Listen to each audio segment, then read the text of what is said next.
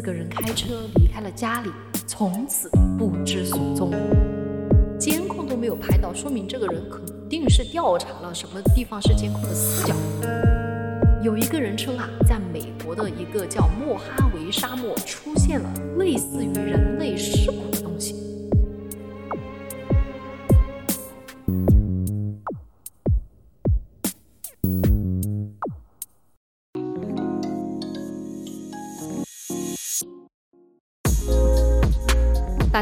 欢迎来到尼达电台。大家好，我是往哪跑。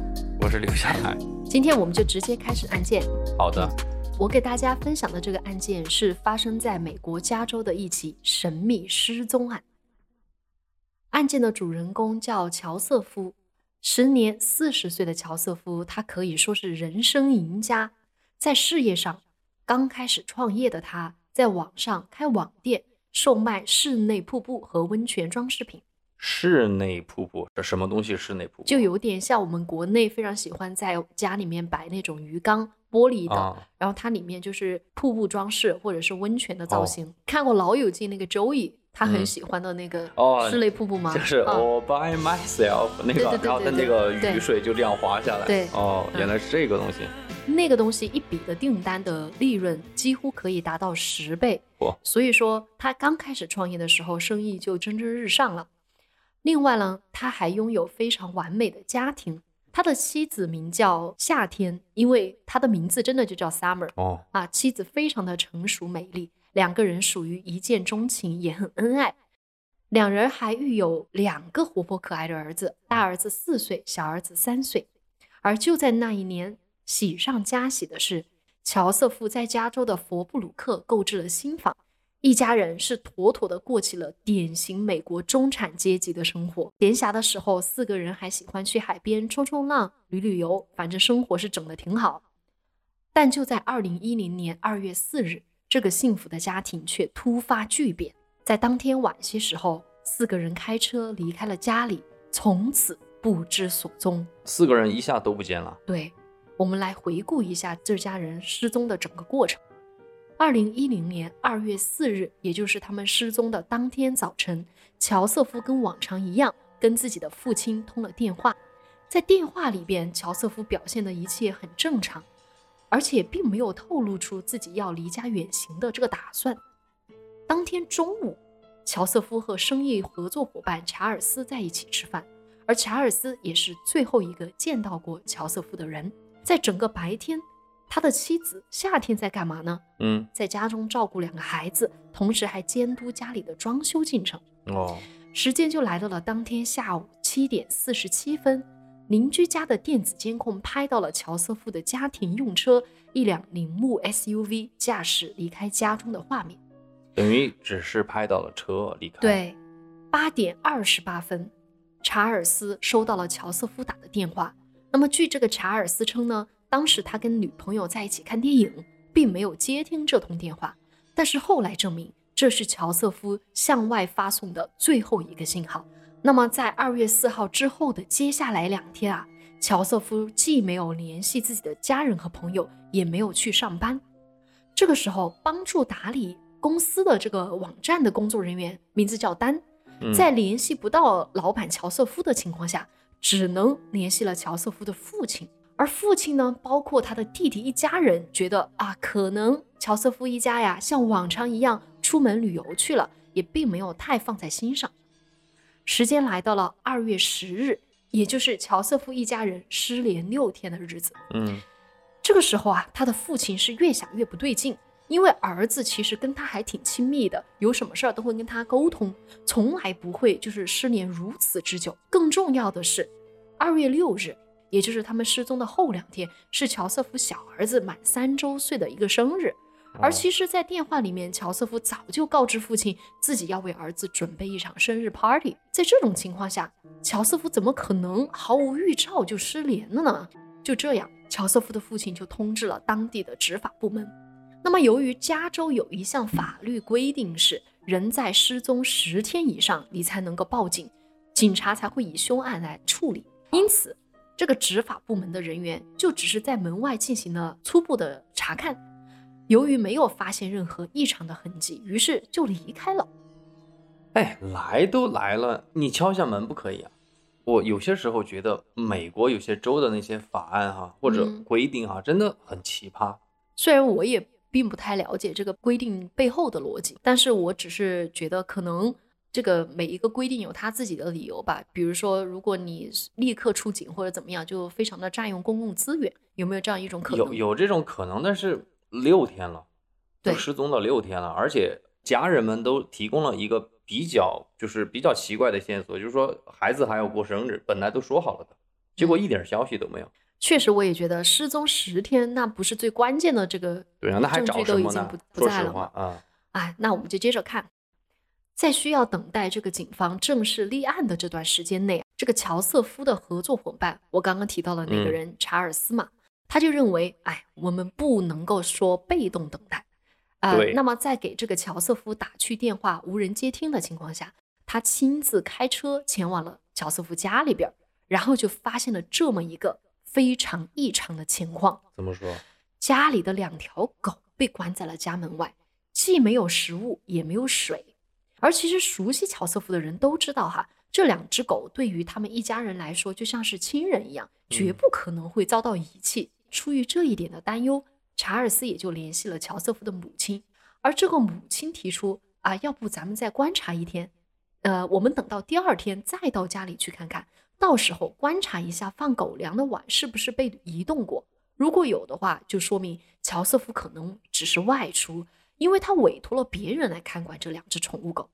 果然，两天之后，查尔斯就告诉乔瑟夫的母亲称，碗确实被移动过了，所以家人也不太担心，就觉得，哎，乔瑟夫可能是有计划的出去旅游了。这个时候，你看他都有拜托别人照看这两只狗，应该问题不大。时间呢，就来到了二月十三日，也就是情人节的前一天。嗯，乔瑟夫一家人失联已经九天了。这个时候，乔瑟夫的家人和朋友都开始担心了起来。啊，那么他们怎么办呢？刚刚不是说了吗？十天之后才以这个凶案来立案，对吧？嗯这是第九天，所以他们家人就决定亲自再前往家里面去查看一番。乔瑟夫的弟弟迈克尔和那个合作伙伴查尔斯一起来到了乔瑟夫的家中。这个查尔斯啊，他是十分的了解乔瑟夫。他说，乔瑟夫本人其实是有非常严重的那种过敏反应，啊，所以家中有一扇窗是常年开着的。两个人就通过那个窗户进入到房间里边儿，只见哈家中是一片混乱，有鸡蛋放在餐桌上都已经开始腐坏了，沙发上散落着爆米花，衣服也弄得到处都是，甚至还有小孩子换下来的尿不湿都还没来得及扔进那个垃圾桶里边一切都没来得及收拾。你说这说明什么？就感觉这应该就不是有计划的出行了嘛，对非常正确。既然家里边那么乱，那么乔瑟夫一家人怎么可能是有计划的出行呢？那又有什么事情让他那么着急的带着还年幼的儿子在晚上八点钟离开家呢？他们到底是被强迫的，还是主动离开的呢？此时，查尔斯认为不行，咱们得报警了。但是同样，乔瑟夫的弟弟迈克尔觉得，哎，咱们再等这个周末过去，看他们回不回来吧。毕竟你现在报警也没用，还不是要等十天之后，警方才会以凶案的理由来出警，对吧？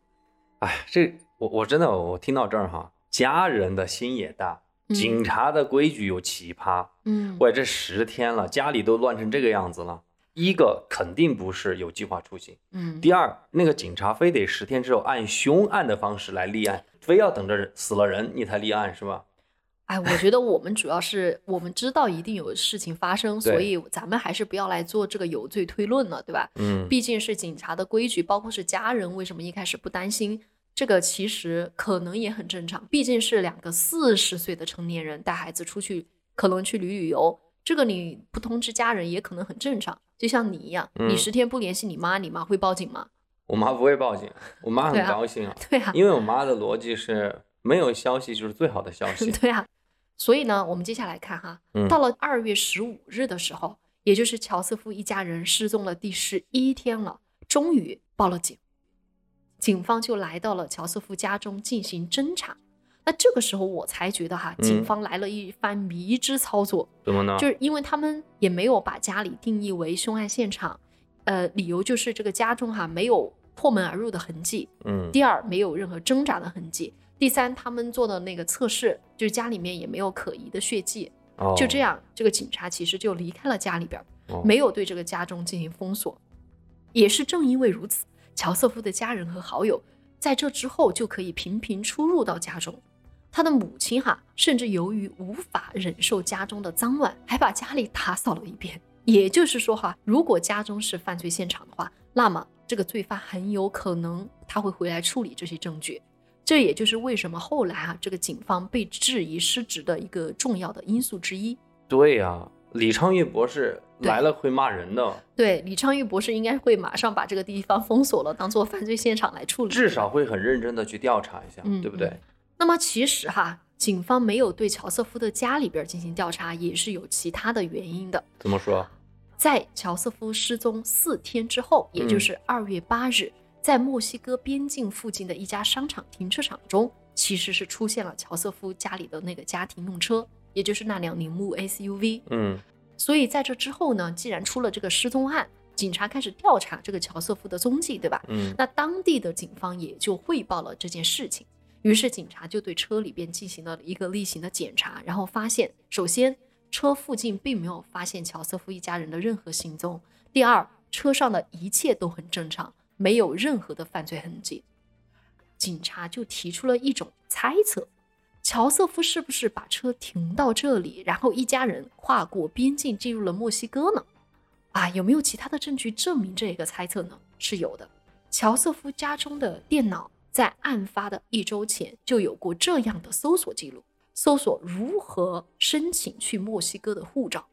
哦，然而，最关键的证据是什么？是吗？就是当警察把注意力放到乔瑟夫一家可能是跨过边境去了墨西哥这条线上之后，他们肯定就会调取边境的通关入口处的监控嘛。这个时候，真的就发现了有一家四口人跨过了边境往墨西哥去，而这个视频哈、显示他们的跨境时间正是二月八日，也就是乔瑟夫的车停在边境附近的那一天。那么警方得到这个消息之后，马上进行进一步的调查。嗯当时边境确实有证人表明自己为一家四口人提供过服务，还有一个餐馆的人说自己给这一家四口人端过鸡尾酒。所以啊，警方就只能得出一个结论，就是乔瑟夫一家人是自愿离开美国去往墨西哥。这样的观点有说服力吗？就是这个观点没有问题，就是你把这些东西连起来都没有问题。嗯但是问题是在于说哈，啊，能不能问一下这几个人是不是乔瑟夫？就是让他们回忆一下，拿个照片给他们看，让他们指认一下，这是不是你那天晚上端鸡尾酒的人？那天晚上是不是这四个人在你这儿办的通关手续？我觉得这个东西可以做啊。进行这个面貌的指认，对吧？对呀、如果这个东西确定是他们，这些事情就没得说了嘛。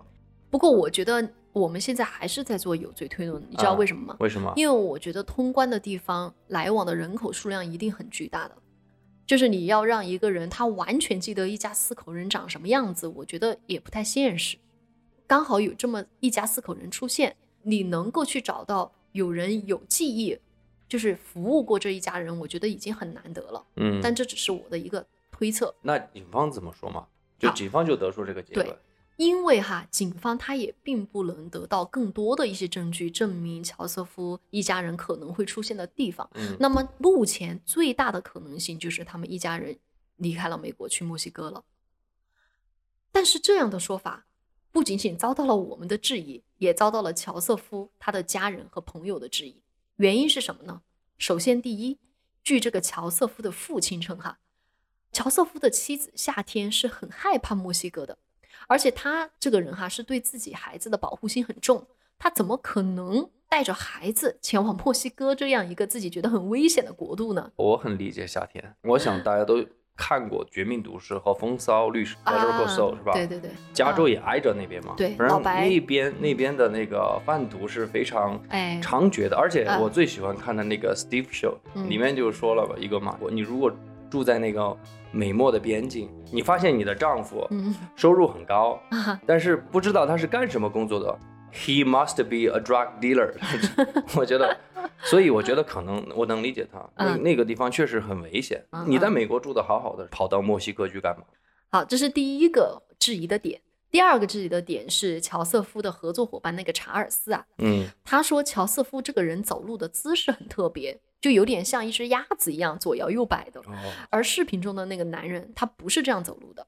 第三，还有一点就是在乔瑟夫的家里边，其实警察是发现了有就是小孩的推车，就婴儿车没有被带走，嗯，就可能有为人父母经验的人都知道，这可能是小孩子出行的一个必备品。就如果他们真的是打算去墨西哥度假的话，为什么这些重要的东西都不带走呢？对啊，但是呢，虽然我们有那么多质疑的地方，也像你说的，如果警察再盘查的仔细一些，他可能会得出不一样的结论，对吧？嗯但是当时由于警方无法找到其他更多的证据，就这样这个案件它就逐渐失去了热度，也被搁置了。哦，其实简单来说哈，就是说警方提供了三个证据，证明嗯他们是去了墨西哥，对但是家人们又提出三个疑点，说他们没有去墨西哥，，对等于这个东西就谁也解释不了谁。对，但是你又不能够发现更多其他的证据了，因为家人只是一种怀疑。比如说你说夏天害怕墨西哥这个东西能作为证据吗？肯定不能。对，但是警方的那个，它可能是实实在在的证据，对吧？嗯比如说视频啊，比如说人证啊。那么我们就看接下来发生了什么。还记得吗？这个案件是发生在二零一零年，对吧？嗯就是失踪的这个事件。那么时间就来到了二零一三年，也就是一家人失踪了这个三年之后，在那一年的十一月份，案件迎来了重要的转机。什么事儿呢？什么事儿？警方接到了报警，有一个人称啊，自己在美国的一个叫莫哈维沙漠骑摩托车的时候，哎，就发现了前方有两个坑，嗯这个坑里面出现了类似于人类尸骨的东西。于是啊，这个人就马上报案，警察随即抵达现场，发现果然沙漠中有两个不深的坑，里面赫然躺着的是四具尸骨。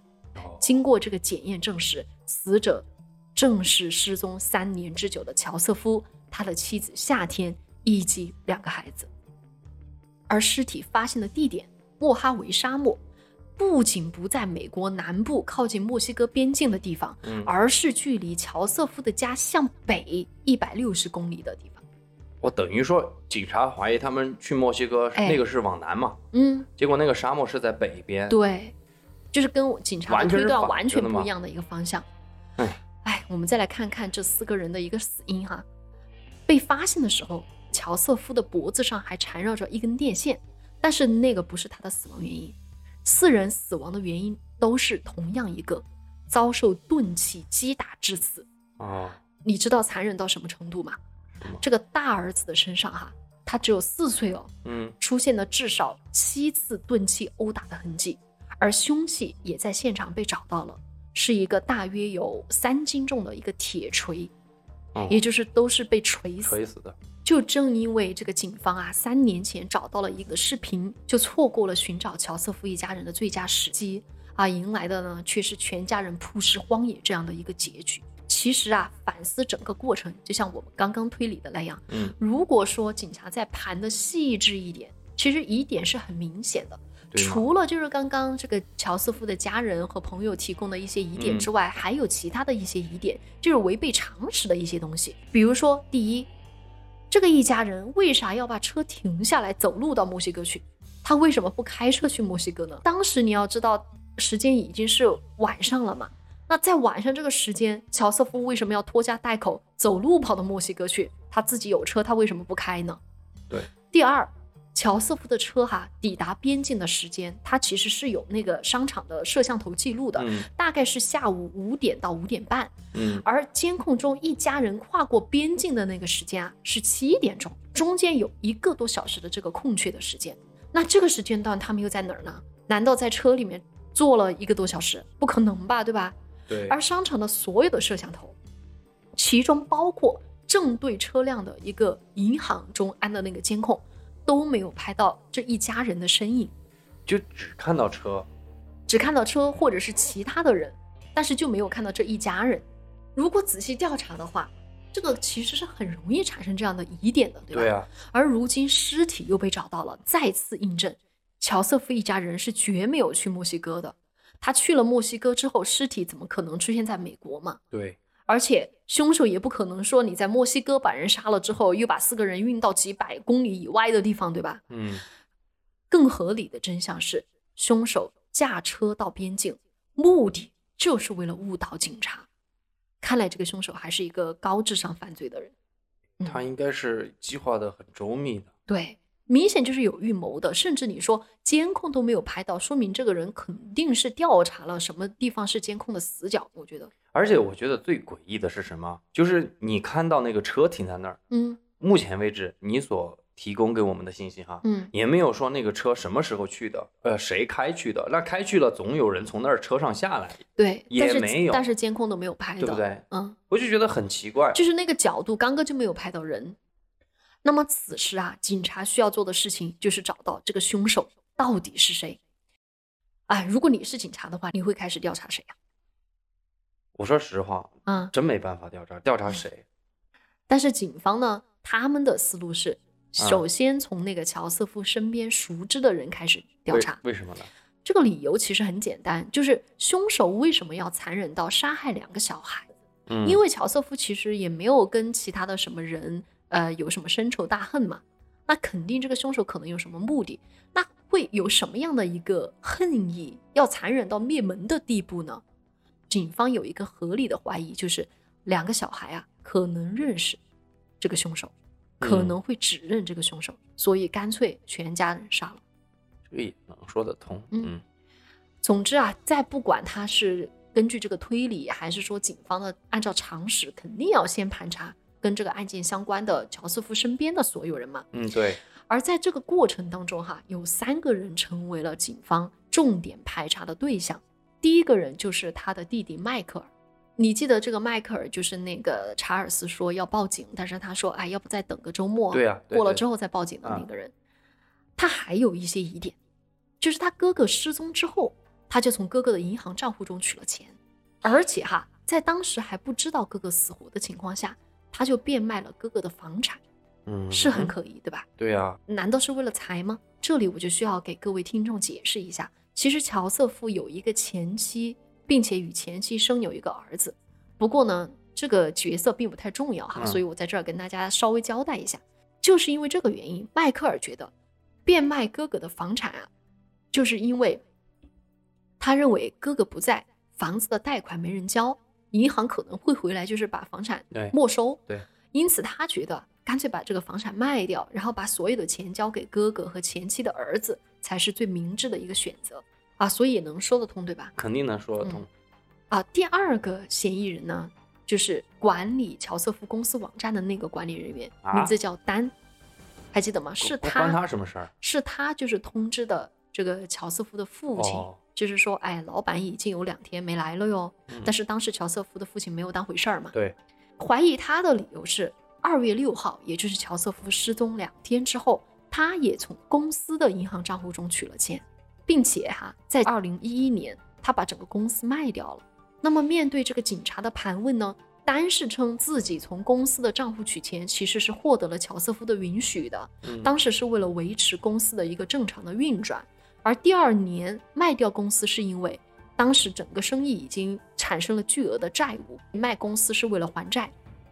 也许你会觉得还是怀疑，但是最重要的是，案发的时候这个丹他正在夏威夷度假，所以他有非常完美的不在场证明。其实你说的这两个，我觉得就是他们说的，对，都还好。他们说的都是有原因的。对卖房子也好，卖公司也好，那都是商业行为嘛，只要能够说得通都 OK。而且啊你也说了，都不在场嘛。对，那还有一个是谁啊？其实，但是我们也理解警方嘛，你肯嗯定不管是我们现在觉得多么合理，但只要有稍微的疑点，警方肯定就会提取来盘嗯查，对吧？那第三个人呢，就是我们刚刚一直在提到的那个查尔斯，也就是乔瑟夫的合作伙伴。其实哦两家人的这个关系很亲密，每周都要聚餐。与其说这个查尔斯跟乔瑟夫是生意合作伙伴，倒不如说他们其实是密友、哥们儿嘛，哥们儿。嗯哎，乔瑟夫对他其实是无话不说，嗯连这个乔瑟夫的父亲都知道，哎，这个查尔斯其实是一个还挺不错的人。回顾这个查尔斯在案件中的表现，我们也可以看到，他在这个乔瑟夫失踪之后是表现出很担忧的，而且还多次亲自开车去乔瑟夫的家中，主动联系他的家人，而且是第一个提出要报警的人，对，对吧？所以我感觉他是一个非常有责任心，然后很热心的这样一个人。我为什么没有怀疑他？是因为我感觉他是唯一一个正常的人。刚刚我反复说哈，他的家嗯人一点儿感觉一点儿都不担心，但是嗯这个朋友非常的担心，所以我觉得可能他稍稍正常一哎点点。那我们之后在回顾这个案件的时候，也许你的想法会嗯，完全跟你现在的想法相反。对，那你 说说警察又发现了什么吗？好，那为什么这个查尔斯会遭到这个警方怀疑呢？首先，其实查尔斯是引起了乔瑟夫父亲的怀疑。为什么会这样？因为他这个人说话多次前后矛盾。矛盾的点在这儿：第一，乔瑟夫失踪之后，当地不是就有一个电视台吗？采访这个失踪案。嗯，那么查尔斯就接受了电视台的采访，因为啊，他不是最后一位见过乔瑟夫的人吗？两个人共进了午餐，对吧？哦，对，好，他在这个采访的过程中，他就告诉这个记者啊，说他在午餐中其实跟乔瑟夫聊得挺愉快的，并且当时还有一个巨额订单，这个订单就会让他们两个人赚大概一万六千美元的样子，嗯，所以他就觉得乔瑟夫他不可能玩失踪，就还当时还是这么说的。但是呢，其实哈、在这个采访之前，乔瑟夫的父亲问过他，啊、就是说，哎，当天中午你们两个到底聊了啥？他说，两个人在午餐的时候因为生意上的那个矛盾大吵了一架。哎，这个哦就有点前后不一致。这是第一。嗯第二，这个查尔斯啊，他不是讲过，在二月四日乔瑟夫失踪的当天晚上的八点二十八分，他在跟自己的女友看电影，对吧？但是呢，其实他告诉那个乔瑟夫的父亲说，最后一通电话他接了，两个人还在电话里面，就是就中午两个人所这个争论的事情又聊了一下，总结了一下。第三点，这一点有点吓人，怎么回事呢？这个查尔斯啊，他对这个警方称自己是怎么也没想到，乔瑟夫一家人的尸体居然会出现在那个沙漠，那个沙漠简直是人迹罕至。他说自己真的是没怎么去过，显得是自己一点都不了解的样子。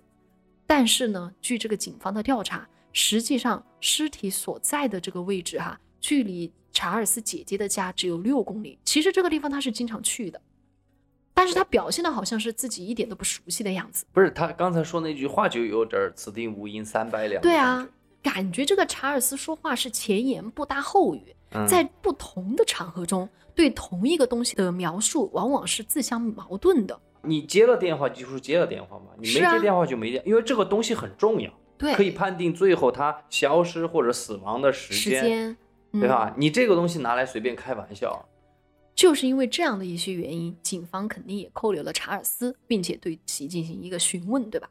在这个询问的过程中啊，咱们就得聊到，警方就知道了乔瑟夫跟查尔斯关系中的另外一面。嗯，我不说他们两个人是密友嘛，是哥们儿，嗯对吧哥？们儿，但是哈，据这个知情人称，也就是他们两个的其他的生意合作伙伴说，嗯这个查尔斯做事情啊特别不靠谱。怎么说呢？他老是找这个乔瑟夫借钱来做生意，就是弥补自己生意上的那个损失。损失，嗯，记录在账上的借款呢，达到了两万美元，而实际上你不要看这个两万美元这个数字并不是特别多哈，其实真正的数字远不止此。为啥呢？我就说这个查尔斯这个人非常不靠谱的原因，就是他做的这个产品，嗯，就是负责把那个瀑布 焊在那个镶嵌在那个玻璃的罩子里边的那种。但是他这个产品啊，老是受到这个顾客的投诉，要求退款，就比如说哦没安好，而每次哈、都是乔瑟夫来为他的错误买单，因此所产生的债务已经达到了十万美元。哦呦，还是很多了对吧啊，这个乔瑟夫就跟自己的父亲还抱怨过，就是说对这个查尔斯的工作态度很不满，就很想找另外的其他的合伙人给他一点压力。这是第一。嗯第二个，查尔斯这个人呢、确实对他的第一印象是觉得他很友好，但是你再了解一下，你就会发现这个人很水，做事情很水。嗯，然后呢，他以前还有过犯罪记录，好像是诈骗。哦，经济犯罪那哎、对经济犯罪的那种，而且哈、他有点哎，当面一套，背地里一套，就是他跟外界哈、说过对这个乔瑟夫一家人的看法，嗯包括在采访的时候，他就说这个乔瑟夫的妻子说人家控制性太强，说人家嫉妒乔瑟夫的前妻，而且还说乔瑟夫曾经悄悄跟他说，嗯他觉得夏天就是乔瑟夫的妻子嘛，嗯可能有外遇。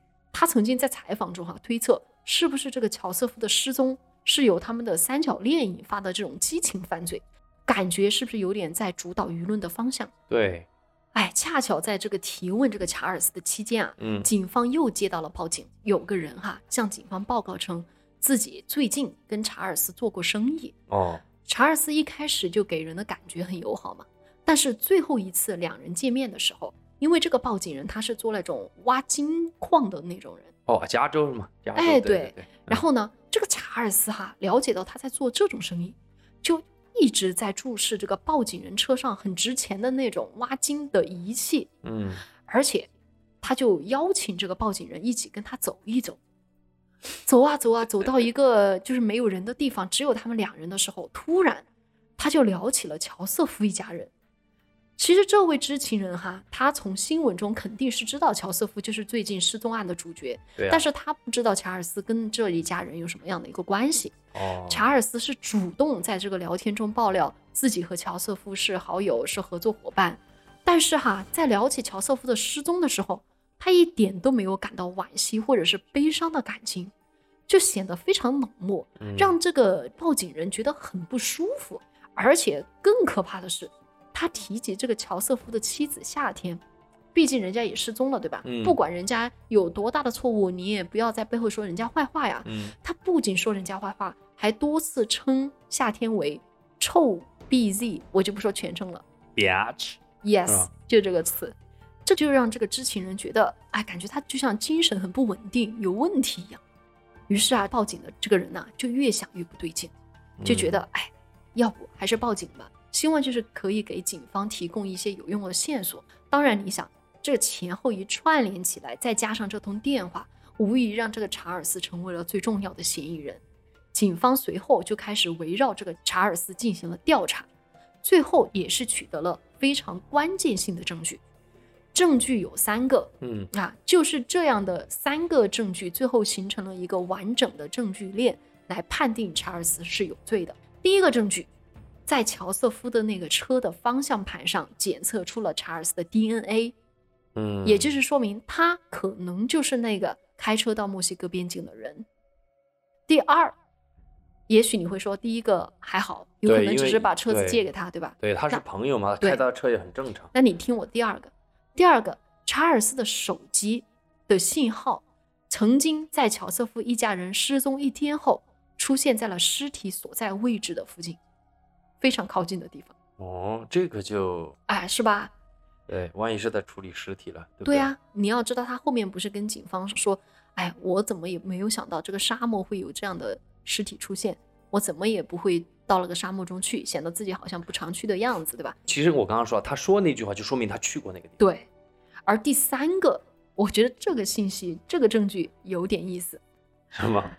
就是在这个乔瑟夫一家人失踪了两周、嗯生死不明的情况下，就是你不知道他去哪儿了，也不知道嗯他是活是死。嗯这个警察不是盘问过这个乔瑟夫的所有的身边的亲朋好友吗？对查尔斯当然也是其中之一。在整个过程当中，查尔斯提到乔瑟夫都是用的一般过去式。就比如说，我给你举个例子嘛，乔瑟夫是我最好的朋友。嗯，就正常的，你用英文说就是 He's my best friend，对吧？对，但是他说的是 He was my best friend。我相信咱们的听众朋友应该英语的水平也不错哈，就你都知道，你可以用过去时去描述一个人过去做的事情，嗯但是对于这样一种状态，比如说他是我的好朋友，这是嗯一种状态，一种常态，对，你不会用过去时去去称他，啊除非就是这个人已经不在了，对吧？嗯，所以他用这样的一个过去式连续的使用过去式，哦，是连续的使用。哦，不是只说了一句话，是连续的使用过去式来形容这个乔瑟夫这样的一种状态，成为了一个非常大的疑点 你一直用过去式就有点问题。你说口误，你说一下我倒无所谓。啊。而且我觉得前两个，说实话，你边说我还在边想怎么给他开脱，但是这个我真的 没办法帮他开脱。其实，而且警方后来就是在盘问的过程中嘛，嗯，然后就问他，你为什么当时要用过去式？他是没办法解释的，就是他当时的说法就是，哎，我也不知道为什么，我就这么用了。你这就是耍无赖嘛，没办法嘛，对啊对不对？整个访谈你都在说过去时，那不对呀、大家完全可以对应我们中文来说，比如说，你身边有个朋友突然一下失踪了，对吧？那你提起他的时候，你不会说他曾经是他我的好曾经是我的好朋友，对吧？嗯，这就很奇怪。所以啊，这些证据单个来看，可能哈并不能定罪，但是放在一起，就形成了像我之前说了一个完整的证据链，证明查尔斯是有罪的。然而啊，由于没有掌握到就是直接指证这个查尔斯的这个证据，对吧？嗯所以给他定罪的过程并不顺利。他曾曾经多次要求更换辩护律师，甚至还想自己打辩护，反正就是坚决不承认案件是自己所为。直到这个二零二零年六月，查尔斯才由于就是杀害乔瑟夫一家人，最终被判处了死刑。还是还被判处死刑了，对对，你知道，二零二零年的话，离就是当时发现尸体、调查这个案子已经过去了七年。那就就前两年的事情哦，这个事情。对，我可不可以插两句？就嗯这个案件，我听到这儿，我真的不知道这个加州警方是怎么回事哈。嗯你调查这个事情的时候不上心，嗯，然后跟这个查尔斯定罪，感觉没有直接证据的情况下，又又一下子把别人判个死刑，这个我们来聊一聊，就是我们来复盘一下，这个就特别到底想知道这个是怎么是怎么一回事儿啊哈。其实美国这个审判哈，它嗯有一个专有的名词叫做合理怀疑。它现在所收集的所有的这个证据链，嗯其实是可以排除掉这些合理怀疑，来形成一个完全定罪的这样一个理由的。那这个到底是怎么一回事儿呢？我们之后再来讲这个合理怀疑到底是怎么一回嗯事、啊。我最后来给大家通报一下啊，不是嗯通报，我最后来就是报告一下这个查尔斯最新的一个近况哈。嗯，在网上我查了，二零二一年七月，也就是去年，查尔斯仍然是在监狱里面服刑。到现在为止，他到底有没有执行死刑呢？这个我还没有查到相关的新闻。我觉得应该可能还没有。如果执行死刑呢，可能新闻中可以查得到。对啊，我觉得他会上诉吧。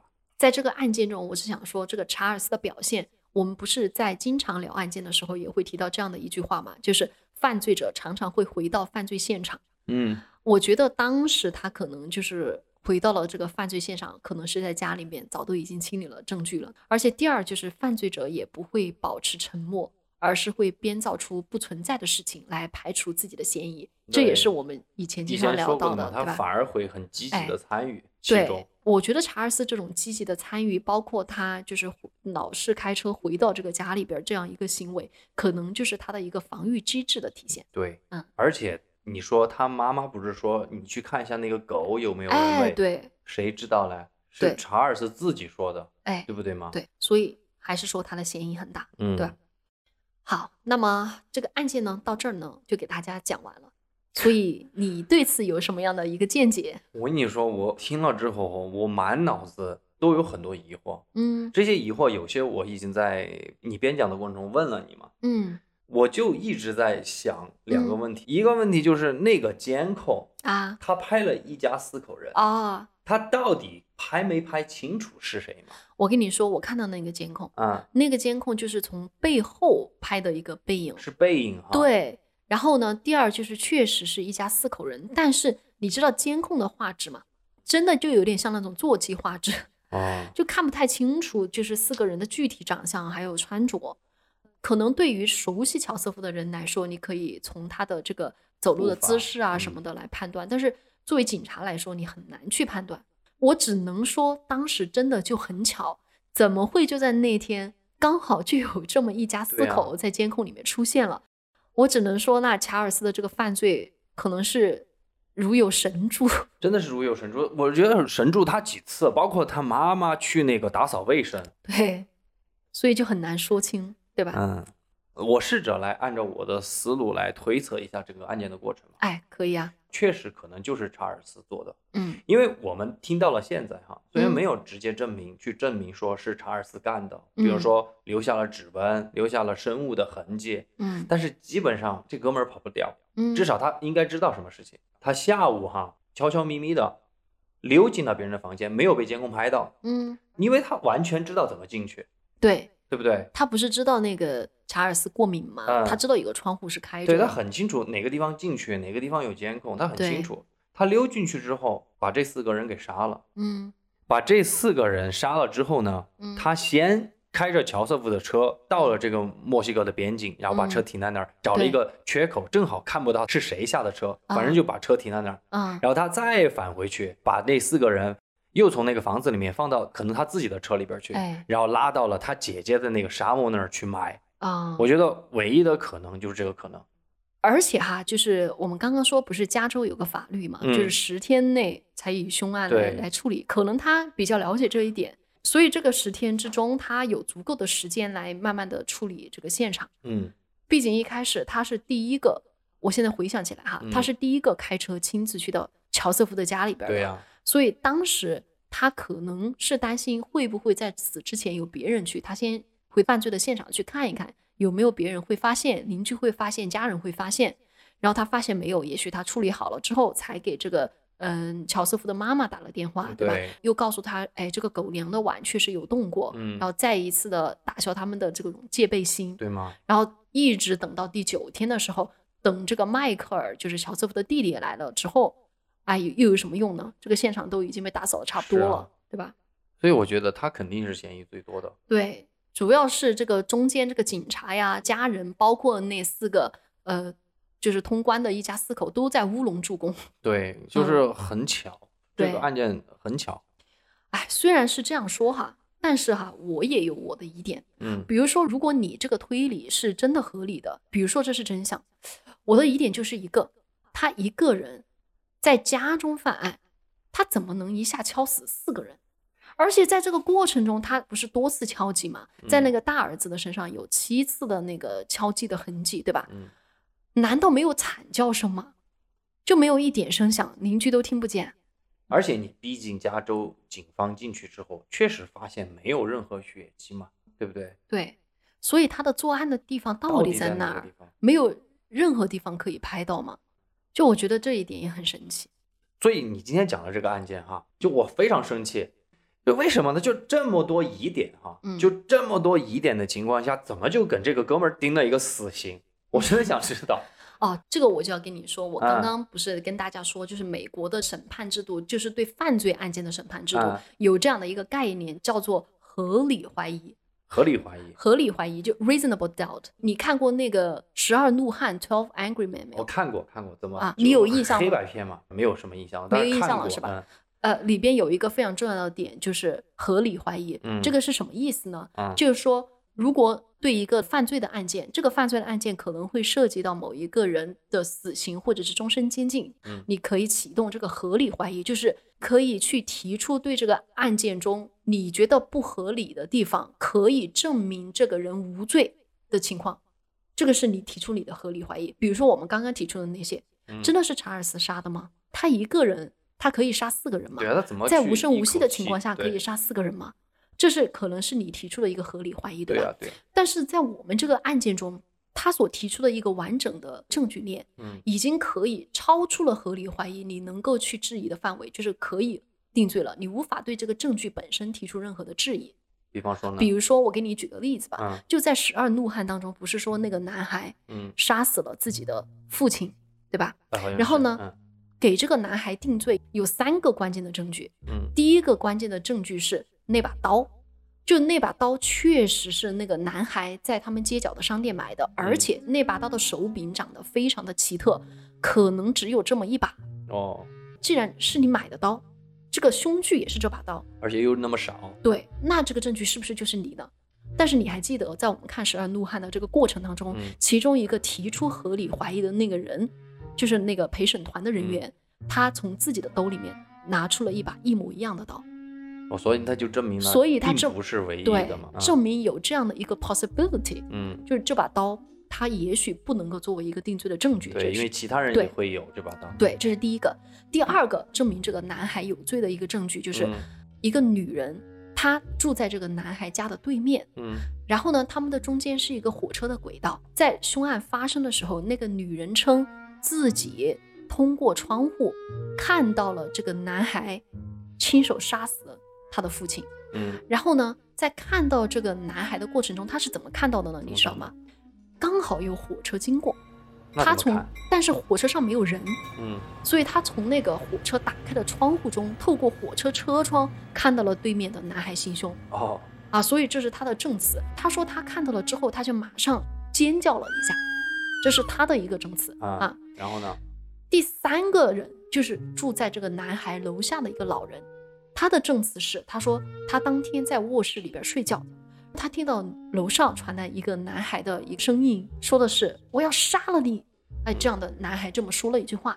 随后，他就称自己听到了尸体倒地的声音，之后他就马上起床，跑到那个门口，打开门一看，就看到那个男孩急匆匆地跑下楼去了。啊，所以这也是是不是形成一个完整的证据链？对对对，证明是这个男孩杀的，嗯对吧？那么合理怀疑是什么呢？这个提出合理怀疑这个人，首先他说问大家一个问题：火车经过某一个固定的点需要多久？大概比如说我们说十到十二秒，对吧？那么请问火车经过的时候有一个什么样的经常的现象？这个现象就是噪音很大，对你可能听不到任何的其他的声音，对对吧？在这个过程中，那个女的亲眼看到的那个男孩杀死他的父亲，对吧？嗯杀死之后，那个尸体倒地大概就两三秒嘛。嗯但是呢，尸体倒地两三秒，正在这个时候，火车是不是刚好就应该按理说经过这个车窗，在那十到十二秒之内？嗯那这个过程中，是不是整个他们的那个住房区声音都会很大，噪音会很大？对吗？那么住在楼下那个老人，他是怎么能够听到尸体倒地的声音都能听到呢？嗯这是叫 reasonable doubt 合理怀疑。还有一点，那个老人哈，他刚刚中风，走路是一瘸一拐的，嗯就是并不能很顺利的走路。而当时提出 reasonable doubt 的这个陪审员拿出了他们公寓的一个平面图，嗯然后看到了这个平面图，从这个老人的卧室到这个门口，大概需要的一个路程是很长的。嗯于是他在现场就模仿了作为一个瘸腿的老人，从这个呃卧室，然后走到门口走到门口，大概要多久？那么据这个老人称啊，他听到尸体倒地的声音之后，过了十五秒，他就到了门口，打开门，看到那个男孩跑下去。但是呢，这个实验中发现，如果一个瘸腿的人要走那么长的路，至少需要四十秒以上。哦，所以这个老人不他不他不可能走到那儿。嗯于是呢，极有可能是因为这个老人他可能是出现了某种自己的幻觉，他自嗯己觉得是这个男孩，对所以做了这样的一个证词。嗯这个叫 reasonable doubt，你知道吗？你可以对这个证据本身或者对案件提出合理的怀疑，来证明这个人他可能并没有犯错。哦，我突然明白了哈。我觉得今天你说的这个这个什么概念哈，合理怀疑合理怀疑，啊，我觉得好像是不是把我的认知的盲区给填补了一下？我觉得很多观众可能给我的感受是一样的，嗯，就是因为我们从小看什么《法制进行时》啊、嗯天网这些嗯法制栏目，我们都觉得有一点，就是如果我们要判定他杀了人，嗯那必须得逮到正儿八经、实实在在的证据。其实我觉得在我们中国，我说了那么多起嗯案件哈，嗯，每次都是我们找到了证据链之后，把证据链拿到犯人的面前，然后呢让他做口供，直到他承认的那一刻。比方你上次讲那个那个带豁口的那个菜刀，啊啊是在那个上面找到了犯人的那个嘛 DNA 嘛？这个是说白了板上钉钉的东西，你没办法说，对不对？嗯今天这个案件，这个认知空白是不是这个样子的？在美国这个案件里边哈，嗯在美国这个体系里边，是不是说我不一定说非得要找到这么直接的证据，就说上面必须要有 DNA？